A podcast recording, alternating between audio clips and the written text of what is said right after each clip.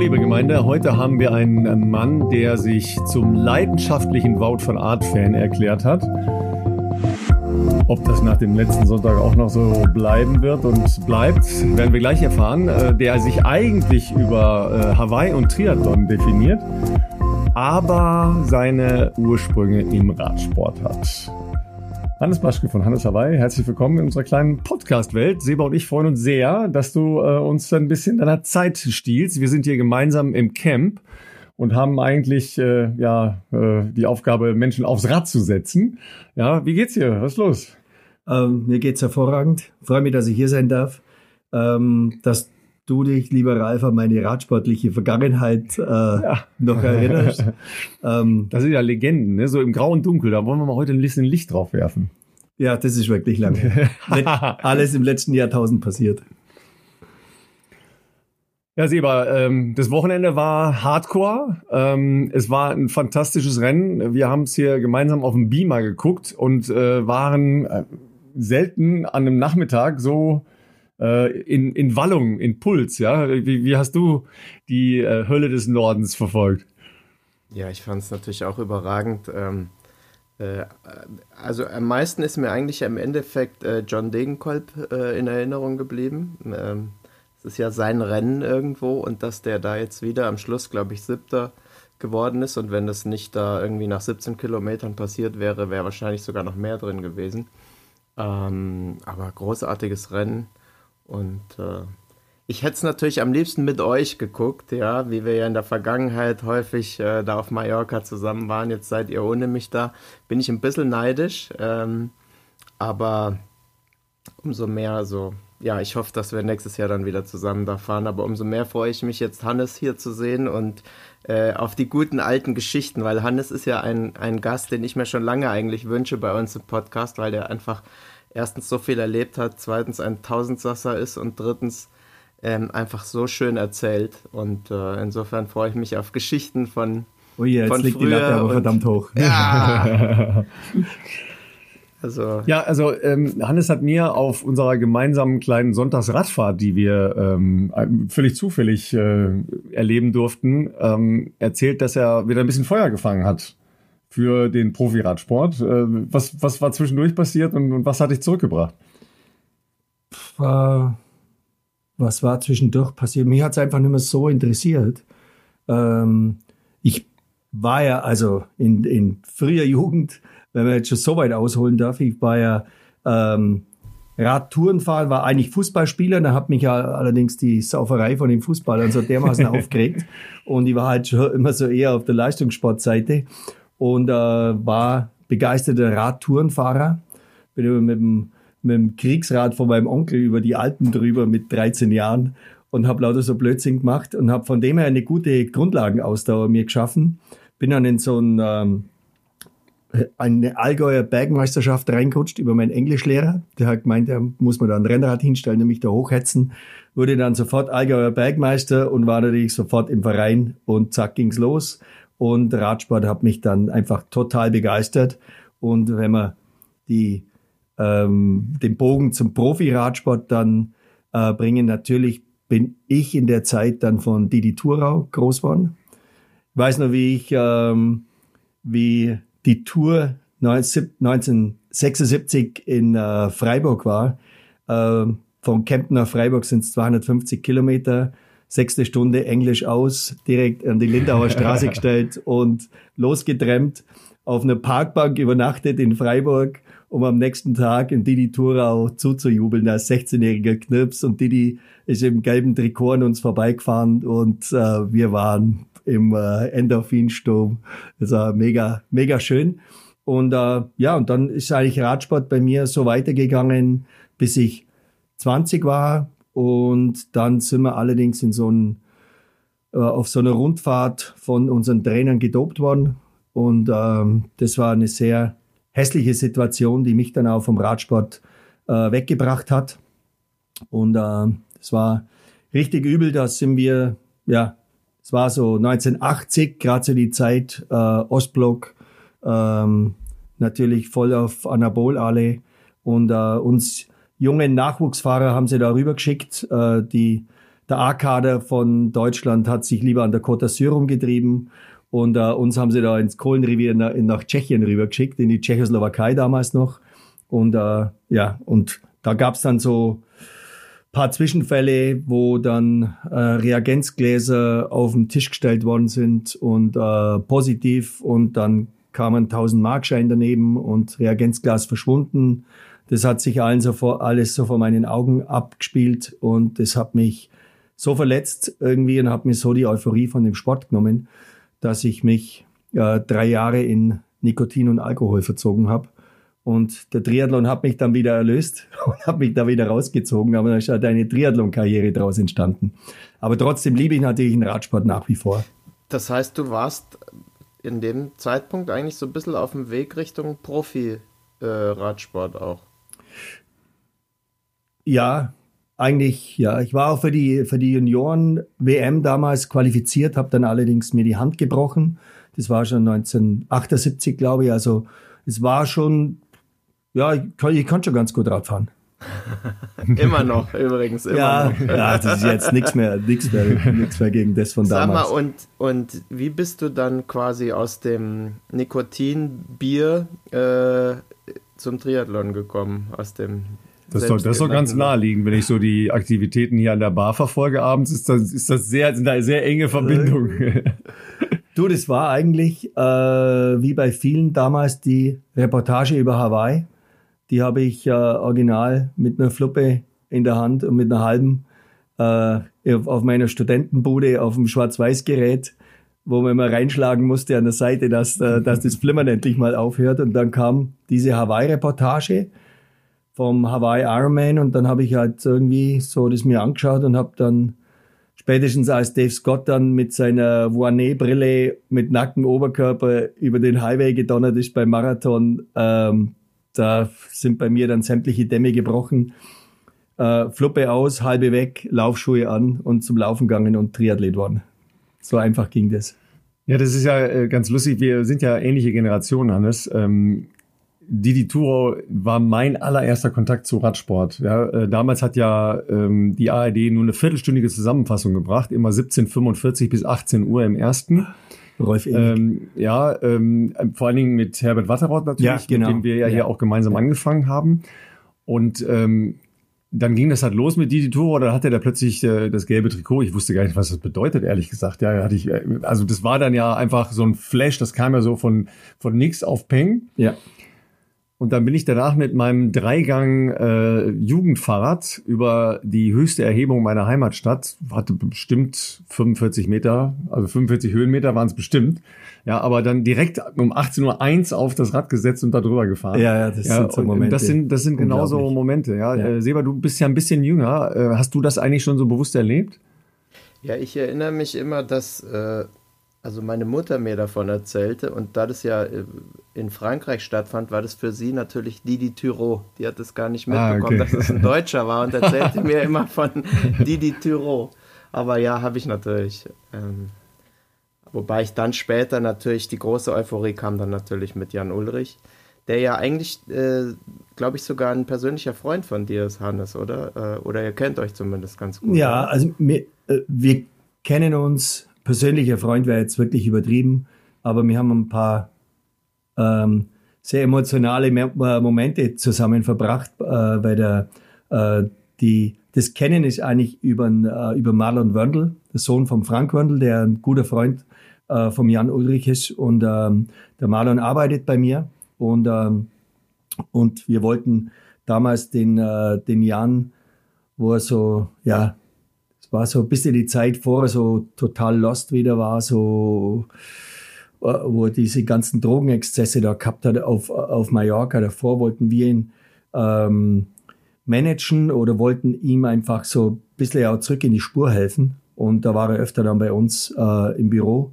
Und äh, ja, da haben sich dann sehr nette Szenen abgespielt, weil genauso wie die Euphorie äh, bei dir war sie auch damals äh, bei mir, ich kann mich erinnern, ähm, 19. Juli 1997, Saint-Étienne, Zeitfahren. Äh, da ist er als letzter gestartet, weil er schon das gelbe Trikot hatte. Das hat er sich in Andorra vom Cédric Vasseur damals geholt. und äh, hat dann den Richard Virenque, der äh, als Vorletzter gestartet ist. Äh, drei Minuten vor ihm hat er ganz kurz vor dem Ziel sogar noch abgefangen und überholt. Warum es der 19. Juli ist, weiß ich, weil ich am 20. Juli Geburtstag habe. und ich habe an diesem 19. Juli beschlossen, dass ich mir ein ganz geiles Geburtstagsgeschenk mache für den 20. Habe mir ein Ticket geholt von der Bahn, habe mein Rennrad eingepackt, Nachtzug nach Grenoble vom Allgäu. Bin in der Früh um fünf in Grenoble angekommen und bin Alp d'Huez hochgefahren und habe auf Nulle gewartet. Und äh, das war das legendäre Jahr, wo Pantani den Rekord gefahren hat. Äh, es war unglaublich, wie der hochgesprintet ist da. Und äh, ich habe dann äh, am nächsten Morgen, als die sich eingerollt haben, unten dann in äh, Bourdoisan, heißt die Ortschaft, ähm, für die nächste Etappe, da ging es dann über den Col de la Madeleine, glaube ich. Und äh, als die sich eingerollt haben, war ich halt so rumgestanden, da waren noch nicht so viele Leute damals, da war dieser T-Online-Bus, äh, äh, T-Mobile, nicht äh, T-Online hat's, nee, Ja, Telekom. Telekom. Der- der Telekom Team, Team Telekom. Team Telekom so- hat's geheißen, Entschuldigung, man hat schon vergessen. Die, digitale Welt. Genau. Vergisst man ganz. Ja. Telekom hieß es. Und, äh, und da waren halt äh, so die Profis da rum. Da hast du mal einen Profi gesehen, mal einen anderen, dann der Pantani. Und, und dann kommt ein Ingolstädter Audi und bleibt genau vor mir stehen in irgendeiner Seitenstraße. Tür geht auf und das gelbe Trikot steht vor mir. und ich so, habe da, habe da, habe da, habe da, äh, äh, äh, alles, all- alles Gute, Jan. Und, und er hat dann bloß so genickt und hat so, hat mich so angelächelt. Ähm, und ich habe ihm die Geschichte erzählt, als er dann bei mir war. Ich habe nie davon geträumt, Jan Ulrich mal persönlich kennenlernen zu dürfen. Ich habe ihm dann die Geschichte, als er bei uns im Büro war, erzählt, habe ihm das T-Shirt, das ich natürlich aufgehoben habe in meinem Kleiderschrank oben, äh, das T-Shirt von der 97er Tour angezogen, bin runtergekommen und habe äh, hab ihm das gezeigt und habe ihm die Geschichte erzählt, was ich da gemacht habe, wegen ihm runtergefahren nach Grenoble und alles. Und, äh, und es war so schön zwischen uns zwei. Und wir haben uns dann bei mir in der Wohnung so herzlich umarmt und haben einfach gemerkt, was das einfach trotz allem, was er Mist gebaut hat und sonst irgendwas passiert ist, was das für eine, für eine Seele vom Mensch und für, ein, und für ein netter Kerl ist. Also es war ein ganz schöner Moment für mich und ich glaube auch für Jan. Also das sind ja ähm, so, so Karrieren mit Brechungen, ja. Ähm, du hast es gesagt, er, er hat ja ja bitter für bezahlt, logischerweise. Aber es ist ja trotzdem, obwohl er ja nie ein Mensch war, der ähm, gerne an die Öffentlichkeit gegangen ist, ja, oder ähm, bei PR-Maßnahmen sich wirklich wohlgefühlt hat. Ja, also niemand, der jetzt irgendwie ähm, so das Rampenlicht gesucht hat, der hat sich ja am wohlsten gefühlt, wenn er auf dem Rad gesessen hat, ja. Auf der anderen Seite habe ich ja hier selber ähm, mit äh, Wörndl Junior erlebt, was der natürlich immer noch für eine Aura hat in, in die gesamte Sport, äh, Triathlon und natürlich auch Radsportszene rein. Ich kann mich erinnern, da, ähm, da war der Marlon mit hier äh, im Camp auf Mallorca. Mhm. Und ähm, Ulle ist ähm, für irgendeinen Sponsor ähm, in, äh, eine Ausfahrt gefahren, irgendwo in der Nähe von Palma. Da sind die Jungs hier nachts losgefahren mit dem Rad und sind da runtergefahren, weil sie unbedingt eine Runde mit Ulle drehen wollten. Und die haben den ja eigentlich als kleine Kinder nur erlebt, gar nicht mehr in seiner Hochzeit bewusst als äh, ein, ein äh, Weltsportler, der ja damals geworden ist durch diese unglaubliche Aufmerksamkeit. Also der hatte schon auch eine oder hat schon auch eine Ausstrahlung, die ein bisschen speziell ist, ne, weil er als Mensch trotzdem irgendwie rüberkommt. Ja, absolut. Also für mich sind es eigentlich drei Namen im, äh, im deutschen Sport der jüngeren Vergangenheit. Das ist für mich Beckenbauer, Becker und Ulrich. Das sind für mich die drei. Und die können im Endeffekt auch machen, was sie wollen. Äh, die sind unkaputtbar, unzerreißbar in der deutschen Öffentlichkeit, äh, was zu beweisen war bei allen dreien. Und ähm, die sind, haben sich in unserer Generation wohl, glaube ich, und in die Jüngeren wohl auch, äh, so irgendwie eingeprägt als was äh, ganz, ganz äh, Spezielles. Ja. Wichtig ist ja noch das Rad, das du mit hattest in Grenoble.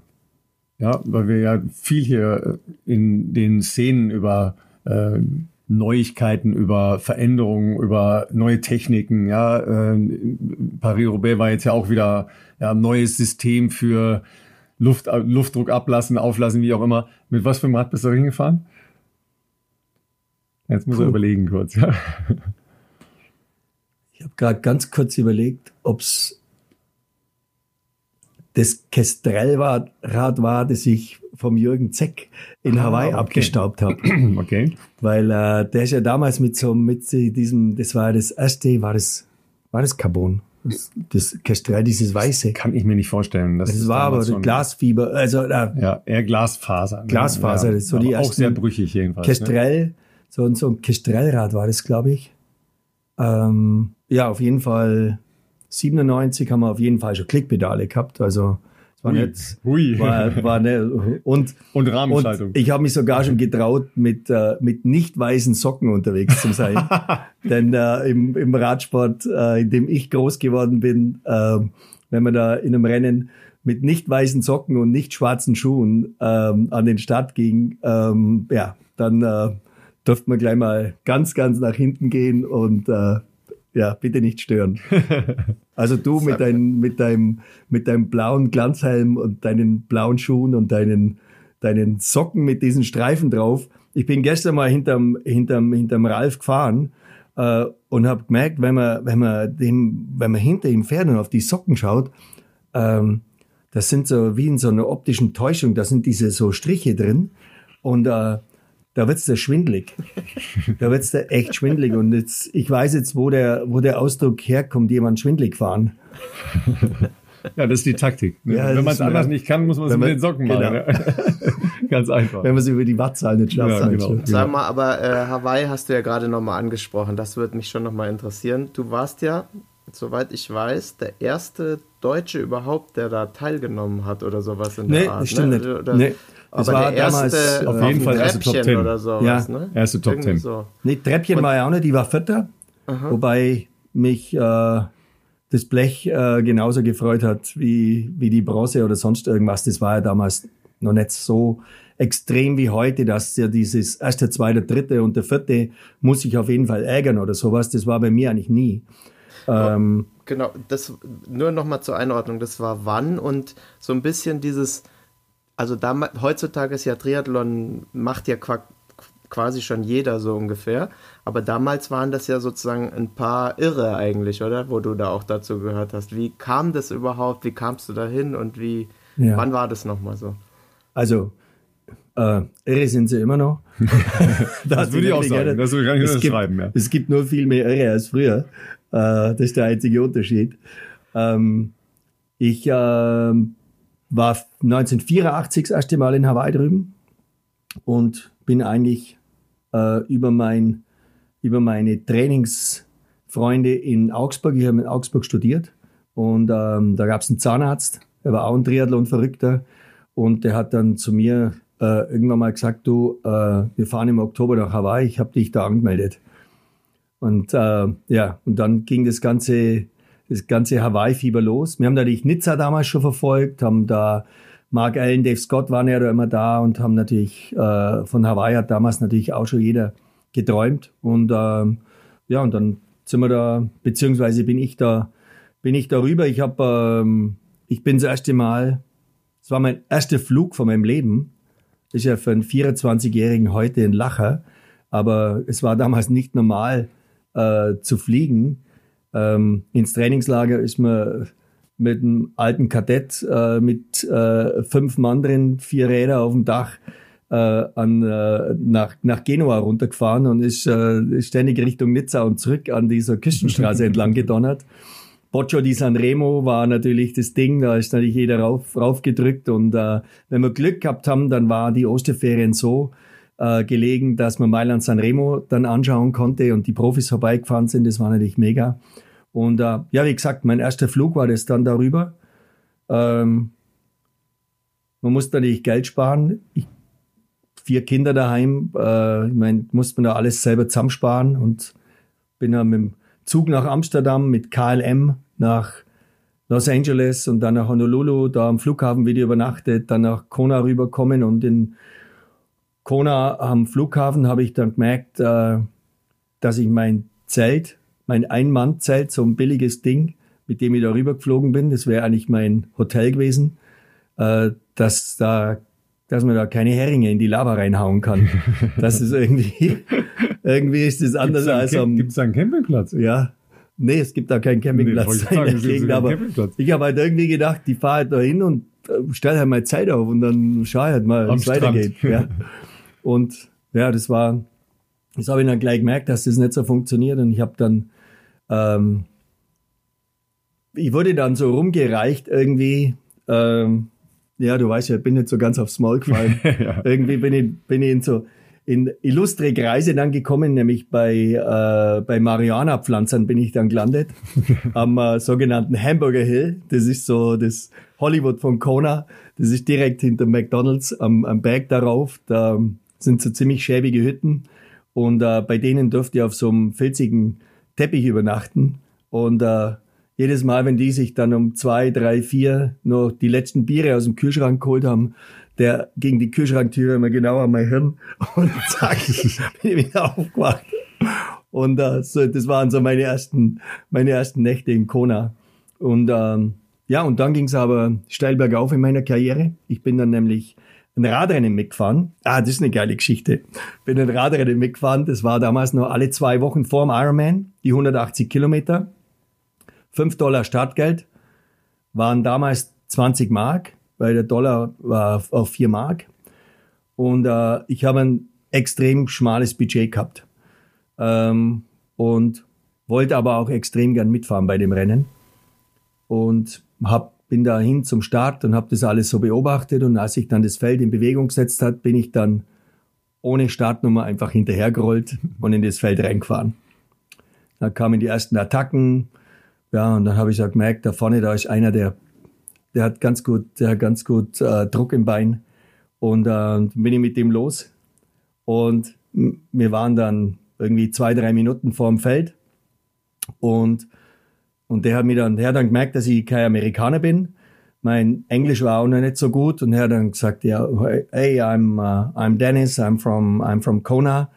Und ich habe dann, das machen ja die Amis eigentlich auch nicht, ich habe dann meine Hand, meine Hand rübergestreckt zu ihm und habe mit Handgeber gesagt, I am Hannes and I am from Germany. und dann hat er meine Hand so geschüttelt und dann hat er irgendwann gesagt, and uh, where's your race number? Dann habe ich gesagt, um, I didn't register. Und dann hat, dann hat er seinen Kumpel gerufen, der war nämlich der Renndirektor, der ist mit dem Auto da hinter uns hergefahren, hat er mit dem kurz geredet und dann haben die mir vom Auto raus eine Startnummer hinten drauf gemacht. und haben ihn dann offiziell ins Rennen gebracht bei Kilometer ja. 40 von 180. Und, äh, und die Flucht hat funktioniert. Wir waren dann äh, die ersten zwei äh, im Finish. Er, und da ging es so ganz blöd den, diesen, diesen steilen Berg in Kona ah, runter. Okay, ja. Äh, und er hat mir tausendmal, er war ein ganz großer Sportsmann, der Dennis, auch ein guter Freund von mir dann, er hat mir tausendmal erklärt, dass ich da ja aufpassen muss und beschleunigen muss, weil den Berg runter, da muss man oben an den Berg, muss man vorne sein, weil der, der oben am Berg vorne ist, ist unten im Ziel auch vorne. Äh, und er hat dann das Rennen gewonnen, aber er glaubt mir bis heute nicht, äh, dass ich ihn nicht habe gewinnen lassen. äh, aber er war wirklich der Stärkere. Sensationell. Und hast wahrscheinlich noch ein Preisgeld abgesandt ohne deine. Nee, das Preisgeld, das Preisgeld war dann, hat, war in der Form, er hat sich dann erkundigt, wo ich schlafe oder wo ich eigentlich wohne. Und als ich ihm so meine Lebensumstände mitgeteilt habe, äh, hat er seine Geschäftspartnerin, eine Immobilienmaklerin, äh, die äh, Single, keine Kinder, ähm, hatte mir dann vorgestellt und das war dann meine Ersatzmama. Die hat mich dann mit einem fetten BMW aus, äh, aus meinen Lebensumständen befreit. Voller Kühlschrank, Dusche, direkt am Ali Drive. Paradise. Ja, das klingt wie Paradise. Das war Paradise, ja. ja. Riesenkarriere gemacht. Sensationell, vor allem, äh, wenn du überlegst, okay, du bist damals mit dem Zelt hingefahren und wenn man, also für die, die das nicht wissen, Hannes äh, bringt seit jetzt fast, ja dann auch 35, 40 Jahren Leute dorthin mit seinem Unternehmen als. Und die, äh, die wohnen immer noch im Zelt und die erste Aufgabe ist, die Heringe in, in die Lava schießen. es, also die Entwicklung ist ja faszinierend natürlich. Von dieser Zeltgeschichte zu dem, dass du heutzutage jedes Jahr, weiß nicht wie viele Athleten dorthin bringst und denen diesen Traum halt ermöglicht letztlich, ne?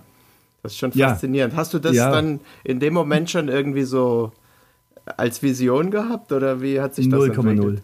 0,0. Da stand auch keine, keine Marketinganalyse oder sonst irgendwas dahinter. Jeder, jeder, der mich kennt, der, der weiß, äh, dass ich da die Wahrheit sage. Das gibt's bei mir nicht sowas.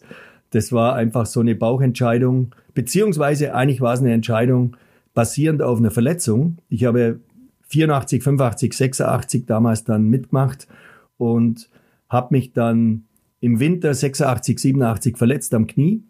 War klar, dass ich äh, nicht starten konnte in Hawaii 87 und ähm, habe mein Leid dem German Altenried geklagt, äh, Veranstalter des Allgäu-Triathlons.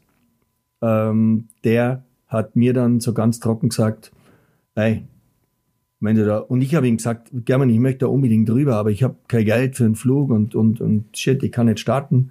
Und dann hat er zu mir ganz trocken gesagt, hey, du kennst doch sowieso jeden, organisiere einfach eine Reise. Ja, und dann habe ich in seinem äh, Triathlon Altenried-Katalog, damals gab es ja noch nichts, Online-Shop und sonst irgendwas, da gab es so einen Altenried-Katalog, den hat er mir verschickt an alle möglichen Leute, hat er gesagt, hey, kriegst eine Seite Werbung und organisiere da eine Reise rüber. Ja, und dann hat es bei mir zum Roman angefangen. Und äh, ja, die geniale Überschrift von dieser Seite, ähm, bin ja ein ganz großer Werbetexter, war dann 1, 2, 3 mit Hannes nach Hawaii. und so hat alles das, angefangen. Das funktioniert aber als Radiowerbung immer noch im Podcast sicher ja. auch. Großer Sport. Sagen wir nochmal zurück zu dem, äh, zu dem Radrennen. Das war aber nicht das Radrennen, das praktisch als Basis des Ironman äh, Gedankens überhaupt war, weil die Basis Nein. war ja Oahu. Das, ne, das, Oahu, das. Radrennen, das äh, Ozeanschwimmen und klassisch halt der Marathon, aber der Honolulu-Marathon ist ja ein internationaler Marathon, den es schon sehr, sehr lange gibt. Ja? Genau. Aber das Radrennen war es nicht, ne, nee, weil das, das ja auch der, diese Distanz war. Ne? Das, ja, aber die, äh, also es war ja zwei Kiki Rough Water Swim mhm. und der Honolulu Marathon und das Radrennen war damals einmal um Oahu Mhm, okay. Und einmal um Oahu, das ist, sind dann genau diese 112 Meilen gewesen.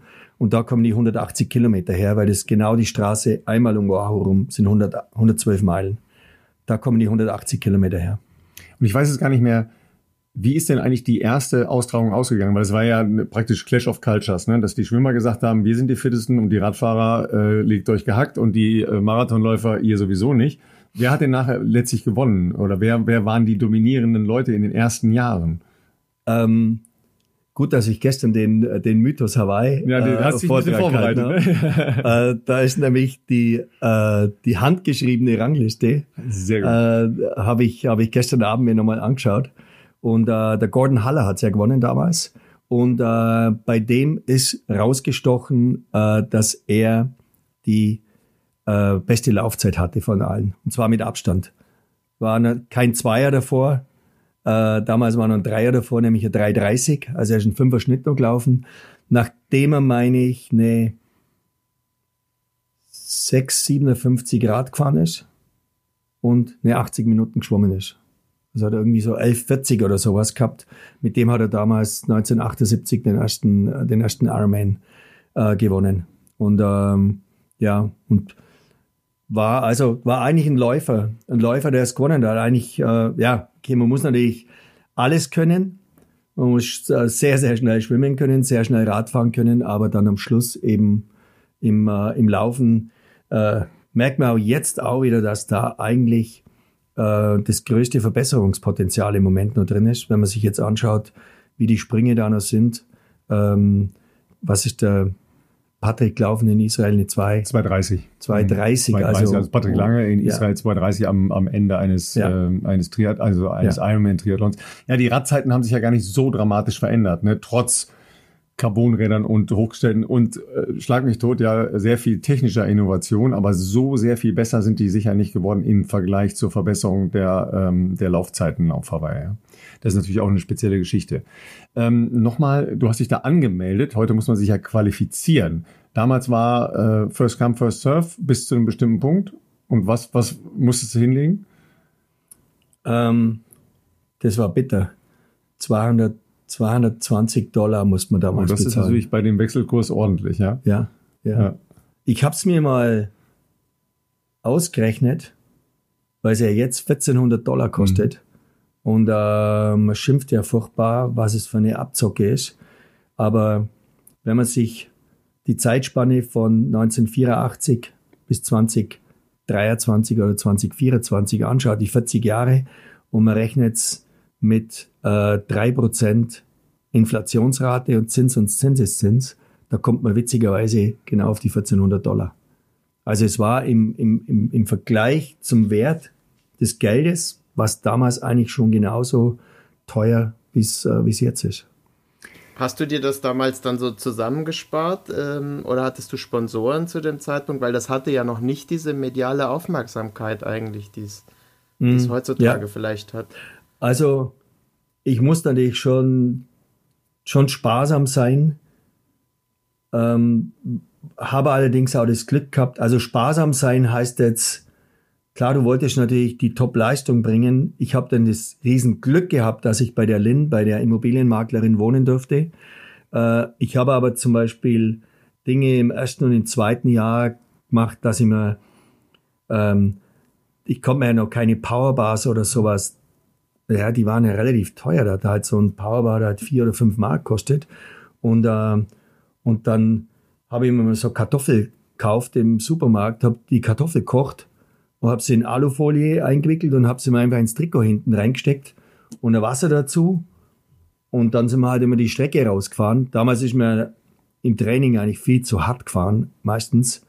Und am Rückweg gab es bei Meile 76 beim Sheraton, das war dann 40 Kilometer vor Kona, war ein Cola-Automat gestanden. Da hast dann drei, fünf, drei Quarters in der Tasche noch gehabt für den Cola-Automat und äh, hast du da für 75 Cent dann noch einen Cola rausgeholt und das hat dich bis Kona gebracht.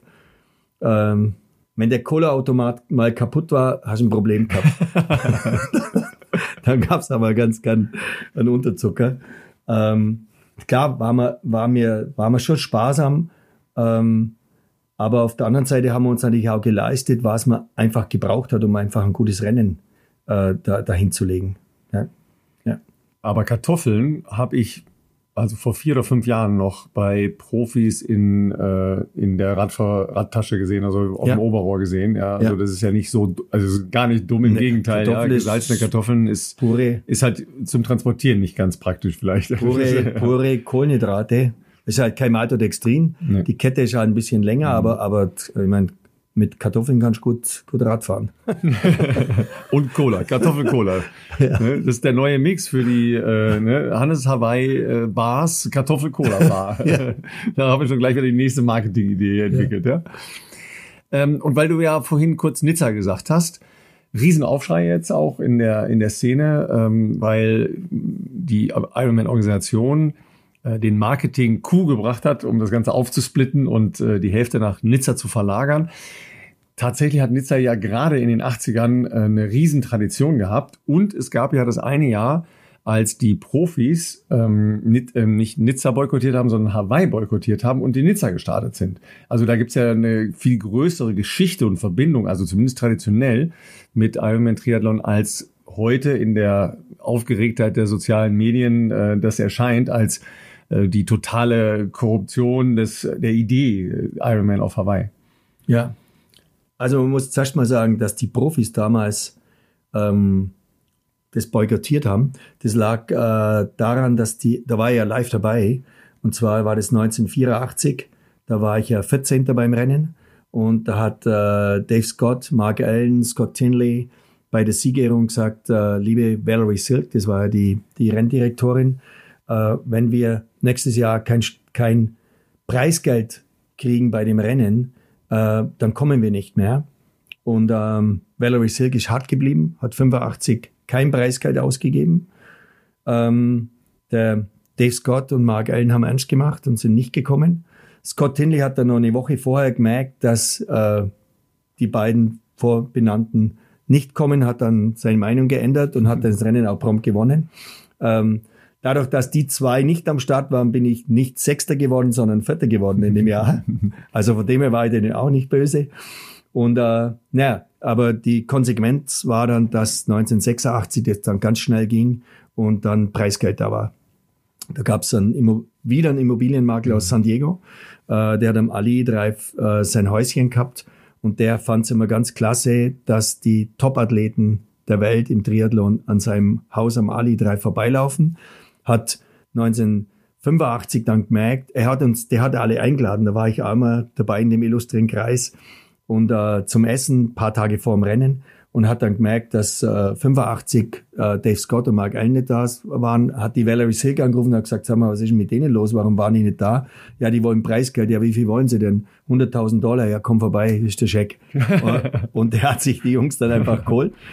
Und äh, ja, aber zu, zu Nizza, ähm, klar, Riesentradition, das war der erste, die erste Langdistanz ähm, in, das heißt, war, war damals 320, 30 waren die Distanzen, da war ich auch 84, das war so mein erster großer internationaler Triathlon und hat mich wirklich geprägt und die und diese ganze Atmosphäre an der an der Côte d'Azur, Promenade des Anglais, äh, mein Gott, oh la la, sag ich Also, aber aber ein, eins, zwei, drei mit Hannes nach Nizza reimt sich nicht so schön. Ne? ja, da, ja, ja, Muss nochmal ah, umdenken oh, jetzt. Un, deux, trois. Un, un, deux, trois. Passt auch noch nicht. Ne? Da müssen wir noch ein bisschen drauf denken. Ja, nee, nee, ich, ich hab schon. Un, deux, trois. Un, deux, trois. Viens avec moi. Ganz einfach. Ja, Moment, aber das, das, das funktioniert ja auch in anderen nicht, Situationen. Das, wollte ich sagen, das bezieht sich auf andere Situationen. Ja. Da fantasierst du gerade in eine andere Richtung. Ja. Wenn du, wenn du die beiden Rennen mal miteinander vergleichst, ja, weil ja jetzt alle sagen, ah, das ist ein Riesenfehler, das da hinzumachen, ja. Ähm, Radfahren ist ja das, das größte Unterscheidungsmerkmal zwischen den beiden Strecken, weil äh, Hawaii ist ja eigentlich ganz simpel. Geradeaus bis Harvey, umdrehen zurück. Ja, äh, gibt keine technischen Herausforderungen, gar nichts. Ja, wobei es auch, wobei, anders, ne? wobei ja die meisten ähm, sogar Athleten vergessen, dass Hawaii 1700 Höhenmeter ja, hat ja, auf die 180 ja. Kilometer. Also so äh, ist ja jetzt nicht flacher Meer entlang vor und wieder umdrehen und wieder zurück. Aber natürlich ist Nizza vom, von der Radstrecke her absolut, überhaupt nicht das Klima ist, ist ein großer Unterschied. Es ist natürlich aus Athletensicht vielleicht ganz cool, dass jetzt mal ein anderer Typ von Athlet auch mal die Chance hat, Weltmeister zu werden. Äh, also da gibt's ja tausend Facetten, das zu betrachten. Äh, technisch, radtechnisch ist natürlich viel, viel schwerer als, äh, als Hawaii, ohne Zweifel. Ähm, da ins Hinterland zum Fahren, denn wahrscheinlich geht's wieder Col de Lecre wieder hoch und alles. Also ist ja technisch sehr, sehr anspruchsvoll und äh, ist aber wunderschön. Und ähm, klar kann man jetzt in, in dieses ganze Bashing da äh, mit einstimmen und sagen, wie kann man nur und sonst irgendwas. Ähm, ich bin selber Rennveranstalter vom Allgäu Triathlon und äh, ich habe es auch nicht so gern, wenn die Leute dann mir sagen wollen, wie ich mein Rennen machen soll. das Rennen gehört den Leuten, die das veranstalten und die haben zunächst mal das Recht, mit dem Ding zu machen, was sie wollen. Dass sie eine gewisse Verantwortung für die ganze Triathlon-Szene haben, für den ganzen Sport haben, dass sie eine riesen Strahlkraft für den ganzen Sport haben, ist auch vollkommen klar.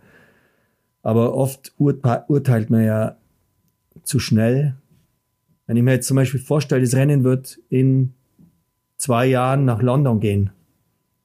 Und die verrückten Engländer, da haben wir vielleicht vier Millionen Leute an der Strecke. Dann, äh, was haben wir in Kona an der Strecke? Niemand. Ähm, das haben wir halt medial, ist halt groß, aber an der Strecke selber sind ja eigentlich relativ wenig Leute. Ähm, dann könnte es nochmal einen ganz anderen Aufbruch, eine ganz andere Aufbruch, äh, Aufbruchstimmung für den Sport geben. Und dann würden dann danach vielleicht alle sagen, Mensch, war die beste Idee ever, ähm, kann auch ein Schuss nach hinten werden. Obwohl man ja schon einiges erlebt hat, was Iron Man gemacht hat und sich an den Kopf gelangt hat in der Vergangenheit und irgendwo aber immer feststellen musste, die Marke ist eigentlich unkaputtbar. Dieses Iron Man hat so eine Strahlkraft und äh, äh, ich bin auch der Überzeugung, dass, dass es ohne Iron Man Triathlon nicht olympisch worden wäre. Einfach dieses, das hat, und, und jeder, wenn du sagst, du machst Triathlon, ist die zweite Frage, warst du mal in Hawaii? Ähm, hast du mal einen Ironman gemacht? Äh, das klingelt ja bei jedem und glaube auch bei jedem Radsportler, der verbindet Triathlon vermutlich sofort mit Hawaii. Ich finde das, das haben ja schon einige ähm, Radsportler, also Radprofis dann versucht, in Hawaii erfolgreich zu sein. Und eigentlich hat es keiner so recht geschafft, weil es natürlich was ganz anderes ist in einem Peloton oder in einem normalen Rennen Rad zu fahren oder 180 Kilometer Zeit fahren mit einer Vor- und Nachbelastung äh, entsprechend ja. zu machen. Aber ja. selbst die Radzeiten waren ja nicht so herausragend, wie man es vielleicht äh, erwarten konnte. Ja. Richtig. Ja. Kann mich erinnern, waren ja einige, dann äh, Laurent Jalabert war ein paar Mal da. Ja. Der hat sich immer in, äh, in, in Cozumel qualifiziert. Ich kann mich noch an, an, an, äh, an, an Udo Bölz erinnern, der war da. Stefan Schumacher. Stefan Schumacher war da. Der, ähm, äh, auch von, von Telekom damals, der dann auch Renndirektor war. Kai 100 Mark, oder? Nee? Kai 100 Mark. Kai 100 Mark, Kai 100 Mark sogar Profi, probiert. ja klar. Ja, ja. ja. Nee, ich habe einen anderen Namen. Aber ich weiß, wen du meinst, in Kasachen.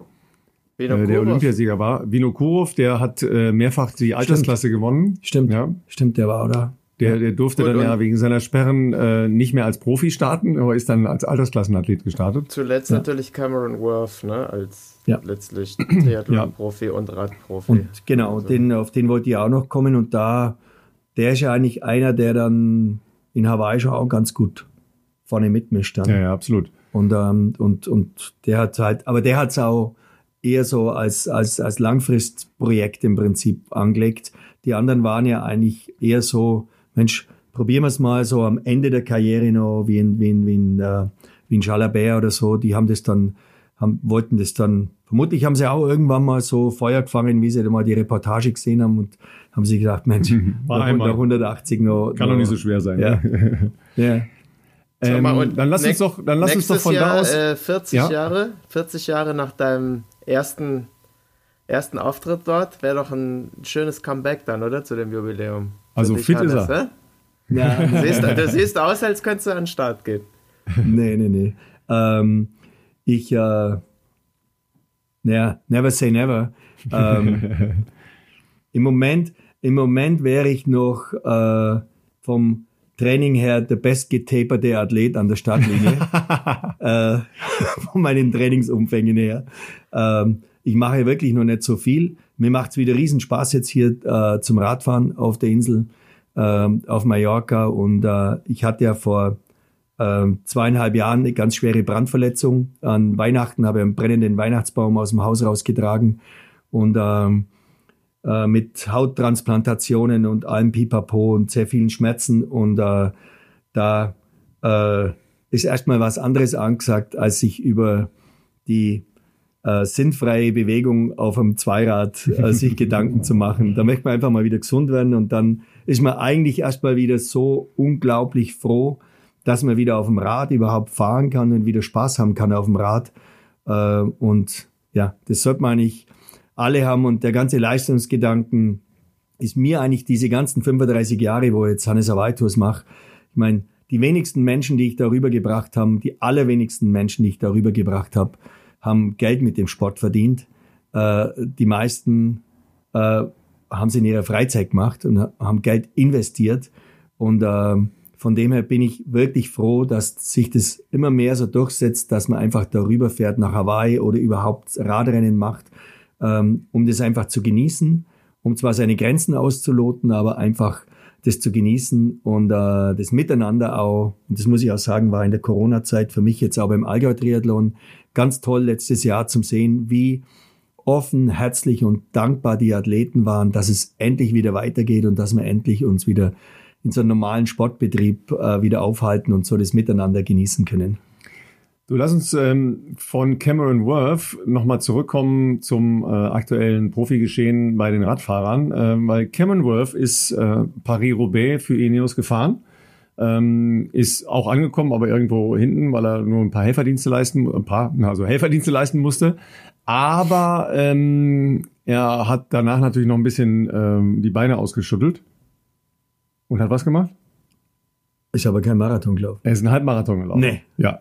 Der ist noch äh, nach, nach Paris-Roubaix, wo eigentlich jeder, der angekommen ist, extrem happy ist, dass er angekommen ist. Ja, 270 Kilometer durch die Hölle des Nordens.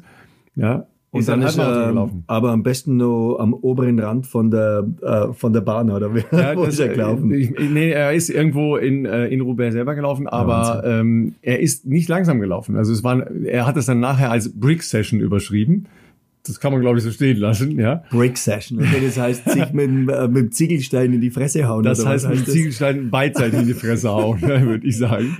Ja. Auf jeden Fall ähm, ist das ja ein besonderer Athlet, aber wir haben da ja auch besondere Athleten äh, gesehen und ähm, jetzt musst du unserer Gemeinde nochmal erläutern, warum Wout von Art dich ein bisschen äh, zurückgebracht hat zur Begeisterung und, und ihr hättet Hannes sehen sollen. Er war wirklich erregt, ja, also positiv erregt, aber äh, wirklich auch entsetzt über das ganze äh, Schlussteil des Rennens. Meinst du jetzt bei, bei Paris-Roubaix Ja, ja, oder, oder, oder, oder was mich wieder zur Begeisterung zurückgebracht Ja, hat? beides. Ne?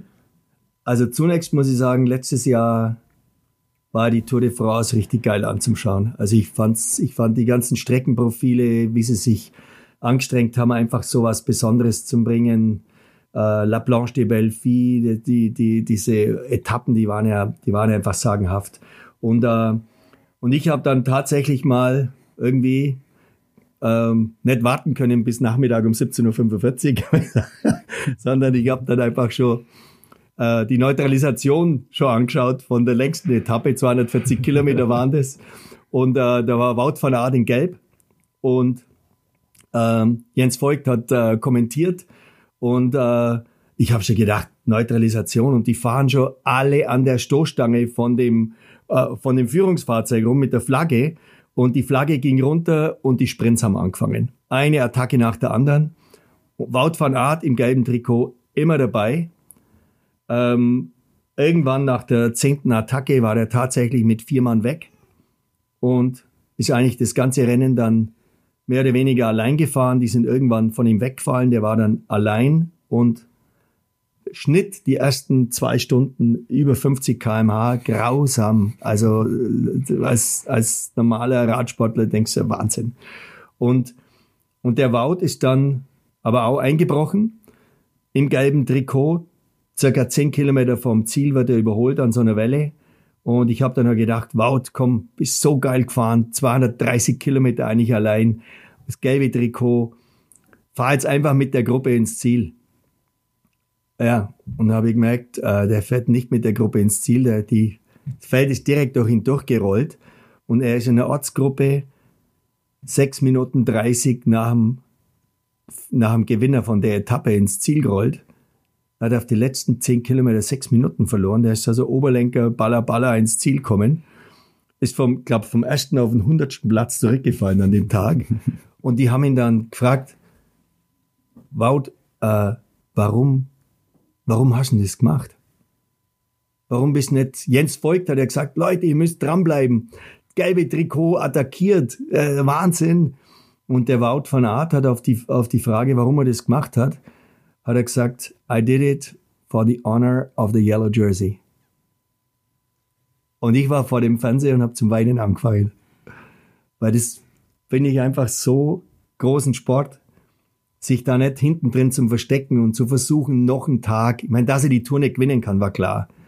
Ähm, wobei er dann am Schluss ja näher dran war, als man gedacht Das hat. ist wahr, ja. Ja, aber, aber zu dem Zeitpunkt war jedem eigentlich klar, Wout van Aert kann die Tour nicht gewinnen. Äh, aber dann sich nicht da hinten reinzusetzen und versuchen, noch einen Tag und vielleicht noch ein Tägchen noch das gelbe Trikot zum halten, sondern einfach zum sagen, hey, ich habe das gelbe Trikot und ich zeige, was das gelbe Trikot wert ist. Das hat mir einfach so imponiert. Oh ja, und dann haben sich so meine Herzchen um den Wout van Aert so gemacht. Und mir hat's dann am Sonntag einfach wahnsinnig leid getan. Äh, mir hätte es nicht leid getan, wenn, wenn, der, wenn, der, äh, wenn er einfach äh, vom Hinterrad von Mathieu van der Poel einfach weggefallen wäre, weil der Van der Poel, er war ja wohl der Stärkste an dem Tag, aber es war halt leider wegen einem Plattfuß. Und es waren zwei Leiders. Es war dieses sportliche Manko, dass es da äh, eben ein technischer Defekt war mit dem Plattfuß und es war halt unheimlich schade, wie du vorher schon angesprochen hast, wie der Jens Degenkolb äh, äh, raus, John der, Entschuldigung, Degenkolb, ja. der, der John Degenkolb rausgeflogen ist äh, mit diesem blöden äh, mit diesem blöden Unfall, wo er rausgedrängt worden ist. Das waren zwei Dinge, die waren dann am Schluss wie so eine Wolke drüber gehängt eigentlich. Äh, man hätte es halt gern gesehen, wie, wie wär, was, was wäre in einem sauberen Rennen mit John passiert und, und, und was wäre mit einem, in einem sauberen Rennen mit äh, mit dem Wout van Aert äh, passiert. Aber das ist Radsport so ungerecht wie's Leben. Ja, wir haben uns natürlich auch äh, über die Szene äh, mit John äh, Seber, du hast ja am Anfang gesagt, äh, auch aufgeregt, ähm, weil wir natürlich dann auch das Ding hin und her angeguckt haben. Äh, haben die beiden, äh, also ähm, Philipsen und äh, Mathieu van der Poel, ihn dann da rausgekickt? Konnten die das verhindern? Sind die auf, auf Krawall da gefahren, wie auch immer? John hat bitterlich geweint nachher. Ähm, er hat es nicht mitbekommen, dass beide ja zu ihm hingekommen sind und gesagt haben, hey, sorry, man. Ähm, die Bilder gibt's ja in Social Media, das hört man auch, wie die sich entschuldigen. Er hat es gar nicht mitbekommen oh, und hat okay. äh, trotzdem anschließend ja äh, in einem Video, nachdem er sich gesammelt hat, da braucht man sich auch ein, ein Weilchen, aber es war noch am selben Tag, das fand ich schon großartig. Ähm, weil ich hätte, glaube ich, den Reflex, den erstmal aufs Maul hauen zu wollen, um es klar zu sagen. Äh, ja. Das hast du ja ziemlich laut immer gesagt. Ja, stimmt. das stimmt, ja. Hau Aber ähm, der hat dann gesagt, ja, das war natürlich schade und na klar, äh, guckst du, ähm, hätten die das auch anders lösen können. Klar können die das anders lösen, aber die Rennsituation ist so. Und er sagt dann auch, ja, okay, das ist dann letztlich Racing. Es ist ungerecht, ja. es ist nicht schön. Ich ja. lag auf der Fresse, äh, aber that's Racing. Ja, ähm, ja. Und, und Seba, wie, wie würdest du das beurteilen und, und die Reaktionen? Weil das ist ja doch auch nicht ganz unkompliziert, ja, ähm, weil Social Media, das wird natürlich dann sehr schnell in alle möglichen Richtungen gedreht. Äh, haben die den da weggeschossen? Äh, Philipsen ist ja vorher auch mit einem Plattfuß gewesen, der ist wieder reingerollt durch die Autos durch. Ähm, bei John hat das halt zu lange gedauert, bis äh, der eigene Verpflegungswagen dann da war mit dem richtigen Rad und dann war es halt vorbei. Ja. ja, ich glaube, wir haben ja in der Vergangenheit auch ähnliche Situationen gesehen, wo man dann am Ende doch auch äh, immer wieder die Sportler sieht, wie sie, wie sie letztendlich das einfach auf das Renngeschehen zurückführen und dann auch Sportsmänner genug sind, weil sie auch die andere Seite kennen. Also ähm, da sind ja in der Regel keine Leute, die irgendwie absichtlich andere, andere Schaden, anderen schädigen wollen in dem Rennen und insofern ähm, glaube ich auch, dass das einfach Racing ist. Aber was Hannes sagt, ist natürlich bei diesem Rennen halt, dass das Material da immer so eine große Rolle spielt. Das ist halt leider einfach dem geschuldet. Das ist ja auch ein Teil der Faszination, aber am Ende denkt man sich, ah, äh, da wäre schon schön, wenn das Rennen sozusagen gerecht ohne so viel äh, Materialabhängigkeit dann zu Ende gehen würde. Aber es ist natürlich auch ein Teil der Faszination. Ja. Ne? Wenn es gerecht wäre, dann wenn es gerecht wäre, dann wird man nicht zuschauen. Vielleicht ist es so, ja.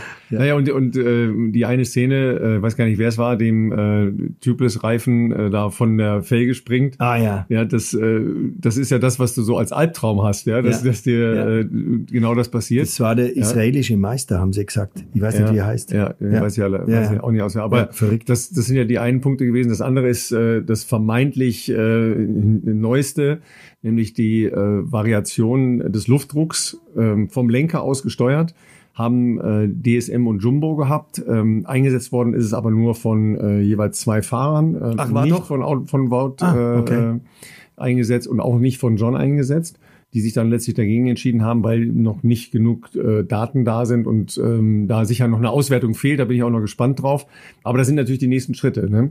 Das würde so ein Rennen natürlich insgesamt steuerbarer machen, also dass man nicht so schnell einen, äh, einen Platten kriegt, logischerweise, ja, und dann besser rollen kann in den Zwischenpassagen. Nimmt es dann ein bisschen weg von dem Mythos oder äh, sagst du, nee, das ist halt jetzt ganz normal, dass äh, eben auch in, in so eine Richtung Entwicklung gehen? Ich glaube, das ist ganz normal, dass, dass die technische Entwicklung da weitergeht. Ich meine, die sind ja schon vor, was weiß ich, also ich möchte nicht die Maschine sehen, mit der Roger de Flaming in die 70er Jahre über Paris-Roubaix gedonnert ist. Äh, und, und jetzt, aber damals waren halt die Schnitte noch entsprechend äh, langsamer. Wenn man sich jetzt anschaut, das war ja unglaublich, das schnellste Paris-Roubaix, glaube ich, ever mit 47 1,1 oder sowas ja. Schnitt. Also unglaublich. War ein bisschen Rückenwind auch wohl, aber das ja. äh, spielt aber, natürlich ein bisschen mit, ja. aber ist trotzdem Wahnsinn. Ja. Und das ist natürlich auch dem, dem äh, sicherlich dem besseren Training äh, geschuldet, aber auch äh, natürlich auch einem besseren Material. Also die, die das, wie du gesagt hast, da werden ja extra Maschinen dafür äh, gebaut. Die haben ja auch bei der Eurosport äh, Übertragung mal äh, den Bernd Eisel mal gefragt, äh, wie viel Laufräder da eigentlich so im Einsatz sind. Da war er auch relativ überrumpelt von der Frage und hat dann so angefangen zusammenzuzählen. Äh, und da kam ich noch und da auf die Ersatzmotorräder und da noch jedem das und da noch jedem. Und dann hat er gesagt, oh, äh, sind über 100 Laufräder für so ein Team, was da an dem Tag äh, zur Verfügung steht und dann wieder aufgebaut muss, speziell für, den, äh, für das Rennen aufgebaut werden muss. Und dann äh, vergisst man ja dann so, wenn das Rennen vorbei ist, meint man, es ist alles vorbei. Aber nee, für die Mechaniker geht's weiter. Die müssen nämlich die Räder wieder rückbauen. Äh, da ist ein Haufen Arbeit. Ich weiß das vom Allgäu Triathlon, äh, dass das Rennen nicht äh, mit dem letzten Finisher vorbei ist, sondern erst wenn wieder alles im Lager drin ist. Und das ist unglaublich, dieser ganze Aufwand, der da betrieben wird. Und natürlich auch sagenhaft, weil uns haben natürlich auch diese technische Finessen. Wir haben äh, hier den, den Raffi Schröder, der ist so sehr Ingenieur und, äh, und, und Wissenschaftler, der ist unser, äh, unser, unser Campleiter hier. Der hat uns diese zwei Systeme äh, erklärt in der Camp-Info. Und äh, das hat dann schon nochmal einen besonderen Reiz irgendwie ausgemacht, ähm, wie viel Schmackes und wie viel Köpfchen da, da, da drin steckt in allem und was man sich für Gedanken macht. Und ich finde, das macht das Ganze noch raffinierter und pfiffiger. Aber die 3000 äh, Euro pro Rad, ähm, also pro Laufrad, wollten nur wenige ähm, ad hoc investieren. Ja, ich glaube, einer hat sich, glaube ich, acht Stück geholt und hat äh, 32.000 Euro, glaube ich, überwiesen. Aber du warst ja ohnehin auch immer jemand, der versucht hat, so den Fortschritt äh, im Material auch äh, mitzugehen und voranzutreiben. Ich denke an dein wunderbares Bianchi Zeitrad, was man noch immer, äh, glaube ich, bewundern kann. Ich hoffe, du hast es noch bei dir im Camp. Natürlich. Wo du natürlich. Äh, seinerzeit dir ein kleineres Laufrad nach vorne draufgeschraubt hast, irgendwie um aerodynamischer zu sein, oder? Ja, ja, das waren ja die Rahmen damals so gemacht, die Bananenrahmen mit, äh, mit äh, großes Laufrad hinten, kleines vorne. Und dann kamen ja die beiden kleinen, also die 26, 26 ist mir ja lang gefahren, aber 28, 26 war ja damals, äh, kann sich an, an glaube an äh, Miguel Indurain äh, Zeit fahren, die waren, das, das war eigentlich gang und gäbe, dass, dass, äh, dass man so gefahren ist, ja, klar. Solche kleinen Preziosen werden natürlich gepflegt im, ja, natürlich, äh, Hause natürlich, Plaschke, ne? natürlich. Ja. Jungs, wir haben jetzt äh, ein Stündchen rum. Ja, ähm, bei uns steht gleich der nächste Termin an. Ähm, wir hatten gesagt, ja, komm, wenigstens eine Dreiviertelstunde. Ja, Hannes, ja, wenigstens eine Dreiviertelstunde. Ja. 58 Minuten, glaube ich, irgendwo. Ja, ja. Oh.